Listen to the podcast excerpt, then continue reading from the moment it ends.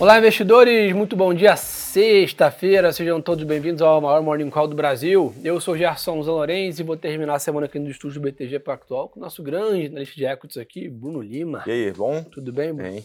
Vamos lá, pessoal. Sexta-feira o mercado né, segue né, nessa tendência de alta. Né? Novembro, né, hoje encerrou ali, sem dúvida, como um dos melhores meses do ano, para alguns mercados principalmente. Né? Foi o melhor mês do ano, sem dúvida né? E o que eu acho que foi mais impressionante, né? Que o mercado fez um movimento muito forte, muito rápido e numa única direção, né? Que eu digo, você vê ali, né? No gráfico, no gráfico do Ibovespa ali claramente, o mercado não respirou, né? Você Acho teve ali dois, três dias ali no máximo, né? De mercado lateralizado, etc. Mas realmente é né, uma alta muito forte da bolsa. E dezembro começa a média lá fora também no campo positivo, tá? S&P sobe 0.2, o Eurostock sobe meio, né? Londres também, FTSE aqui com 0.80. O mercado estende esse movimento positivo.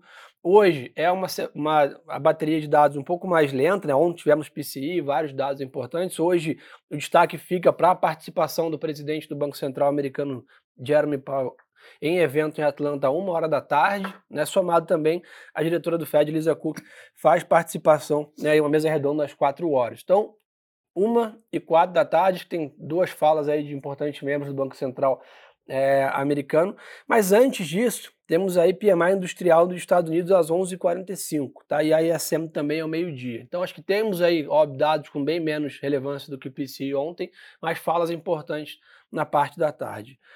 Bruno, o que dá para esperar aí de dezembro? Né? Tivemos um mês de novembro muito bom para a equity, uma temporada de balanço forte lá fora também, né? E, e acho que até está valendo agora cedo um relatório aí de alguns bancos internacionais também.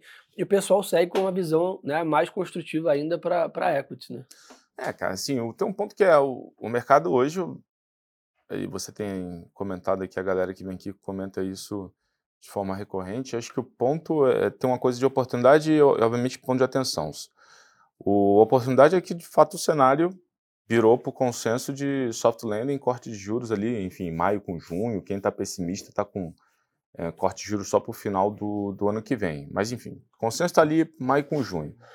Se de fato isso for verdade, e esse, né, no sentido de se concretizar, tem ainda muito dinheiro é, no, né, ao, de lado esperando para tomar mais risco. Sem dúvida alguma, vai existir por algum tempo uma uhum. competição uhum. com um, um, dólar mais. É, com juros mais altos nos Estados Unidos, mas você tem uma trajetória decrescente. Historicamente, quando, quando isso acontece, esse ponto de inflexão ele se concretiza de política monetária, você tem de fato um maior apetite a risco para mercado emergente, commodities, é, ouro, cripto, cripto é, e não deveria ser, não deveria ser diferente dessa vez. E aí, pensando aqui do nosso lado, a não ser que nós tenhamos ainda alguns desafios, né? a gente não supere os nossos desafios aqui no ambiente é, micro, leia-se a questão fiscal, né? Boa, até para recapitular rapidamente, pessoal, para quem perdeu aí esse movimento de novembro, né, o que realmente mudou no mercado internacional foi realmente essa precificação de quando os Estados Unidos né, começa o seu ciclo de corte de juros no ano que vem. Né? Nós tivemos uma bateria de praticamente quatro, uma sequência de quatro dados né, lá fora né, melhores do que o mercado esperava, ou seja, né, mostrando uma desaceleração da inflação e também da atividade, que levaram o mercado não só a precificar que não teríamos mais alta de juros nos Estados Unidos esse ano, como antecipar para o primeiro semestre do ano que vem o corte de juros. Então, essa troca de debate, como a gente fala, né, essa alteração aqui né, na, nas discussões do dia a dia, que trouxeram esse movimento de, de forte apetite a risco lá fora, que, que virou praticamente 18 bilhões de reais net comprador aqui de fluxo estrangeiro na Bolsa Brasileira. Então, só para vocês ficarem com isso é, na mente o, o, motivo né, de novembro ter sido um mês bem atípico para o lado positivo foi essa mudança aí na perspectiva de juros nos Estados Unidos. Ponto importante, hoje o dólar perde um pouquinho de força, 10 anos está 4,31, né, com poucas alterações também em títulos na fixa americana. O petróleo volta a subir aí negociando próximo a 81 dólares aqui né, o barril, mas o destaque, Bruno, minério de ferro sobe mais 1%, volta a negociar 132 dólares a tonelada. E além disso, cobre também, né, e outras, né, outros metais também é, crescem né, na média que há umas notícias de uma grande mina no Panamá aí, né, que foi encerrada principalmente na parte de cobre. Então, mas sem dúvida metais, né, dá para dizer que foi o grande destaque do segundo semestre. Né? É, aí tem essa discussão do, da correlação inversa, né, quando você tem um, um DXY, né, o, o, dólar, o índice de dólar, enfim, enfraquecendo, é, normalmente as, as commodities, dado que elas são tradeadas, negociadas em dólar, o preço das commodities deveria se fortalecer para você manter o termo de a questão da relação de troca. E aí tem esse ponto específico, a questão da demanda, que uhum. segue muito bem, obrigado. Pegou o mercado de surpresa, principalmente no caso ali do, do minério de ferro. Cobre tem é, uma discussão muito mais relacionada a, a estoques muito baixos há muito tempo e, enfim, ausência também de aumento de oferta significativa no mundo. E aí a discussão da margem. Na margem, a demanda melhorar um pouco, você realmente deveria diretamente impactar os preços, porque você não tem uma capacidade significativa para ver mercado. Boa. Já dando para vocês um spoiler, pessoal, semana que vem uma semana bem agitada também, né, na parte de indicadores lá fora, né, o destaque relatório de outros na terça-feira, ADP, né, parte de, de, mercado de trabalho na quarta e aí basicamente, óbvio, o grande destaque payroll na sexta-feira. Então, terça, quarta e sexta, temos aí três importantes dados nos Estados Unidos, talvez aí a última grande semana de dados aí do ano né, no mercado americano. Então, apesar de novembro ter sido muito bom, atenção aqui para dezembro também, uma semana importante né, na semana que vem nos Estados Unidos. Bitcoin acompanha essa melhora do mercado internacional, sobe 2,5%, 39 mil dólares é, a cotação, não só o Bitcoin, né, todas as criptos acabam se fortalecendo bem nesse movimento de apetite de risco lá fora, dessa percepção de menos juros nos Estados Unidos, mais né, espaço, mais fluxo para outros né, mercados e classes de ativos, como no meu caso aí criptomoedas.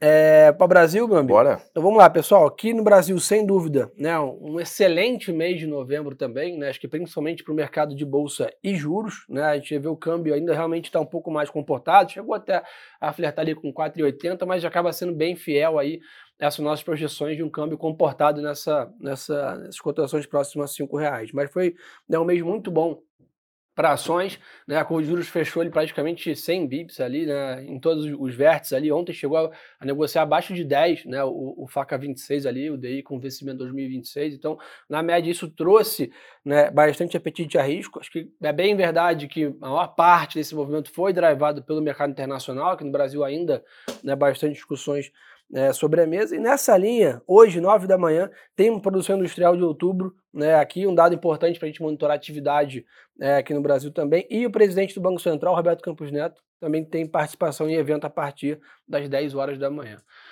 Bruno Lima, a Bolsa deu uma boa andada aqui, né, chegou ali, né, praticamente começar a chegar próximo de 130 mil pontos. É. Mas quando a gente olha ali indicadores, tanto de posicionamento quanto de valuation, não dá para dizer que a bolsa está esticada, né? Ou seja, ainda há espaço para a performance das ações aqui no Brasil, né? Cara, tem. E aí trazendo os números aqui fresquinhos, que enfim, a gente está soltando hoje as carteiras para o mês de dezembro, né, o time do Cadu. Bem lembrado. Então, logo mais vai estar aí no, no BTG Content para todo mundo dar uma olhada com carinho. Mas, enfim, alguns números aqui, né? Se a gente pegar o preço-lucro do Ibovespa tirando o Petrovale, que é o ajuste que a gente faz para reduzir a ciclicidade do índice, Está ali 10 vezes. É, 10 vezes, sendo que a média histórica está, grosso modo, ali 12 vezes 12,3. Então você está um desvio padrão abaixo é, da média histórica. Esse é o primeiro ponto que vai na discussão do, do múltiplo. Segundo ponto, é a questão de positioning que você comentou. Se a gente olhar a indústria aqui no mercado local, ela voltou a, na margem ali, reduzir posição em ação no Brasil. Então a gente está voltando para um, um, indicador, a indústria de fundos aqui no Brasil, é, em termos de alocação de ação, ela tá, ainda tem muito espaço para aumentar a posição. A gente voltou para níveis ali também muito próximos a 2018, por ali, segundo semestre de 2018, de novo. Tinha aumentado e de novo na, na ponta a gente, a gente reduziu.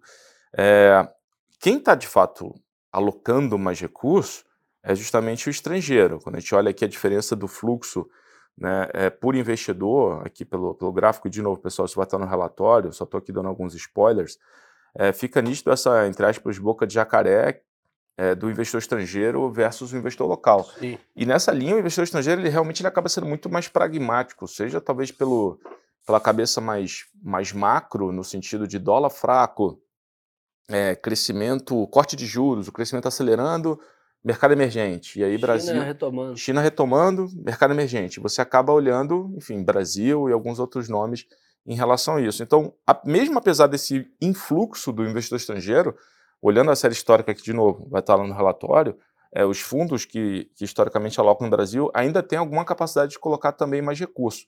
Então você soma preço, posicionamento principalmente do mercado local, um pouco do estrangeiro, e essa dinâmica de resultado do terceiro TRI, que ela foi melhor do que o consenso de mercado, trazendo ali uma boa perspectiva desse negócio acelerar adiante, você pode ter de fato, de novo, tem sempre que monitorar Sim. o risco, o risco macro fiscal, mas você tem boas condições é, é, que estão postas para a gente continuar com um bom momento de mercado de ações aqui. Boa. Pessoal, um ponto importante, o Lucas e a Erika até perguntaram para a gente falar um pouco de fundo imobiliário aqui, né? Eu acho que, sem dúvida, foi um ano excepcional também para os fundos imobiliários, né? Até melhor do que para a Bolsa, vamos dizer assim, né? Foi uma tendência um pouco mais estável ao longo do ano. E todo esse arcabouço que a gente vem comentando aqui de queda de juros, apetite a risco, inflação, que é positivo para ações, também é bem positivo para parte de fundos imobiliários. Né? Então a gente está bem construtivo com isso. Inclusive, hoje também saiu a carteira do Marinelli lá, uhum. que deu uma aula esse ano, né? foi muito bem, tanto na performance quanto nos dividendos. Né? Então a gente está bem otimista né, com o mercado imobiliário para o ano que vem também, com essa queda de juros, que se aproximando aí né, de um patamar mais próximo de 9 ali no final do ciclo, isso tende a trazer bastante fluxo, né? Para quem busca renda e dividendos, tem diversos fundos aí pagando 13, 14%, isento de imposto de renda em dividendos, excelente qualidade. A gente percebe o mercado de capitais voltando com força também para a parte de fundos imobiliários, né? Vários fundos fazendo captação, né? Novos fundos vindos, né? Fazendo seus IPOs, chegando na indústria.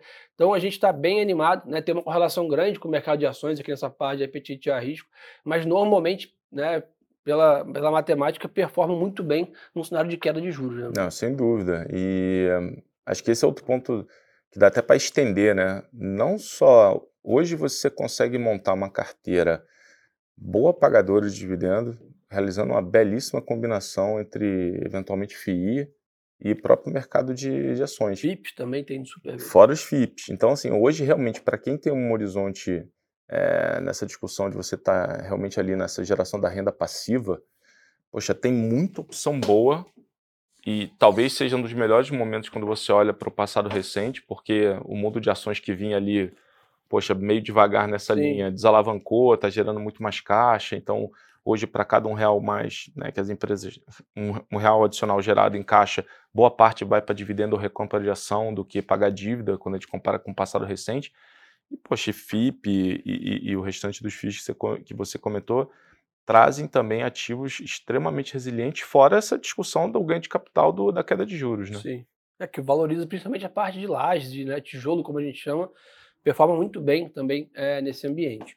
Pessoal, só um spoiler também importante, semana que vem tem um dado aí que é o PIB, o terceiro TRI aqui do Brasil, bem importante na terça-feira. E pessoal, um recado aqui imperdível, tá? Podcast de ontem foi com o Mansueto Almeida, nosso economista-chefe aqui do BTG. Acho que foi uma aula aí, quase uma hora, falando já principalmente do ano que vem, os principais desafios aqui do Brasil, o que a gente precisa fazer como dever de casa para que a gente possa surfar essa melhora do mercado internacional, né, com queda de juros lá fora. Então procura Radar da Semana, ou BTG Pactual aí nas redes né, de, de, de, áudio aí, no Spotify, no Deezer, no SoundCloud, da, pro, depois, hoje também, ao longo do dia, vai sair no YouTube, né, junto para quem prefere ouvir né, e ver também na parte de vídeo. Então, pessoal, não deixa de investir aí 50 minutos do seu dia para escutar o nosso podcast final de semana, Radar da Semana, Mansueto Almeida, eu e Marcelo lá batemos um bata-papo já falando do ano que vem. Boa. Na parte corporativa, Bruno, um ponto importante. Ontem, né, burburinho em cima da Petrobras, né, teve a questão aí, né, os acionistas aprovaram as mudanças do Estatuto Social, mas a companhia ainda aguarda a decisão do TCU. O que teve ali de, de ruído nessa questão? Cara, eu acho assim, o, o, nada muito diferente do que vinha sendo veiculado, que foi aquela questão de você mudar o estatuto para é, você poder realizar indicação é, de, de indivíduos que tenham é, cargo político, né, tenham em, né, tem, exatamente, tenham ocupado cargo político no passado recente. Isso de certa forma o mercado já esperava. Tem, teve essa discussão da liminar do, do TCU. É, o mercado espera agora que o TCU ele acabe se manifestando, dado que ontem você teve aprovação e foi justamente a própria União, que como é o controlador do negócio, é, conseguiu sem né, dificuldade passar essa, esse ponto. Mas, assim, acho que a mensagem que a gente passa aqui de que, é, apesar disso, e ainda né, com alguma a, a, alguma visão positiva em relação aos mecanismos de governança da companhia, é que a gente voltou com o Petrobras para a carteira. Show. Então, assim, tentando já fazer do, né, pegando limão e limonada e pegando ponto, é, a gente ainda é, tem aqui uma visão de que, apesar disso, os investidores eles vão muito mais focar no pragmatismo da capacidade do balanço de gerar caixa do que nos ruídos. Do que nos ruídos. Então, um dividend yield de 14% que a gente tem para 2024, sem considerar pagamento extraordinário de dividendo, que poderia levar esse yield para próximo a 19%. Tá bom, show. Pessoal, já falando nisso, tá? Vale pagou hoje dividendo, JCP também, no seu último anúncio. Então, atenção aí para quem tem Vale e tem dinheiro né, hoje aí para reinvestir. Meu amigo, acho que é isso, né? Uma Boa. semana aí intensa, né? Um novembro muito bom para o mercado de equities aí. Vamos torcer para dezembro né, seguir nessa linha. Ano que vem né, a gente tem essas perspectivas de queda de juros aqui no Brasil, lá fora também movimentarem o mercado de bolsa aqui. Acho que é bem verdade que desde a pandemia ali, a gente está realmente com o mercado de equities bem lateralizado e com uma tendência ali bem complexa de alta volatilidade. Obrigado aí pela Valeu. parceria. Quem quiser mais conteúdo, segue a gente no Instagram, Gersonzão Lourenço e Bruno Lima ações. Compartilhe o canal do BTG aí, nosso podcast, o Twitter, cresce nesse né, nosso grande encontro aqui, que já é o maior do Brasil. Obrigado pela confiança de todos. Uma boa sexta-feira de negócios, um excelente final de semana. E lembre-se, turma, que o melhor ativo é sempre a boa informação. Um abraço!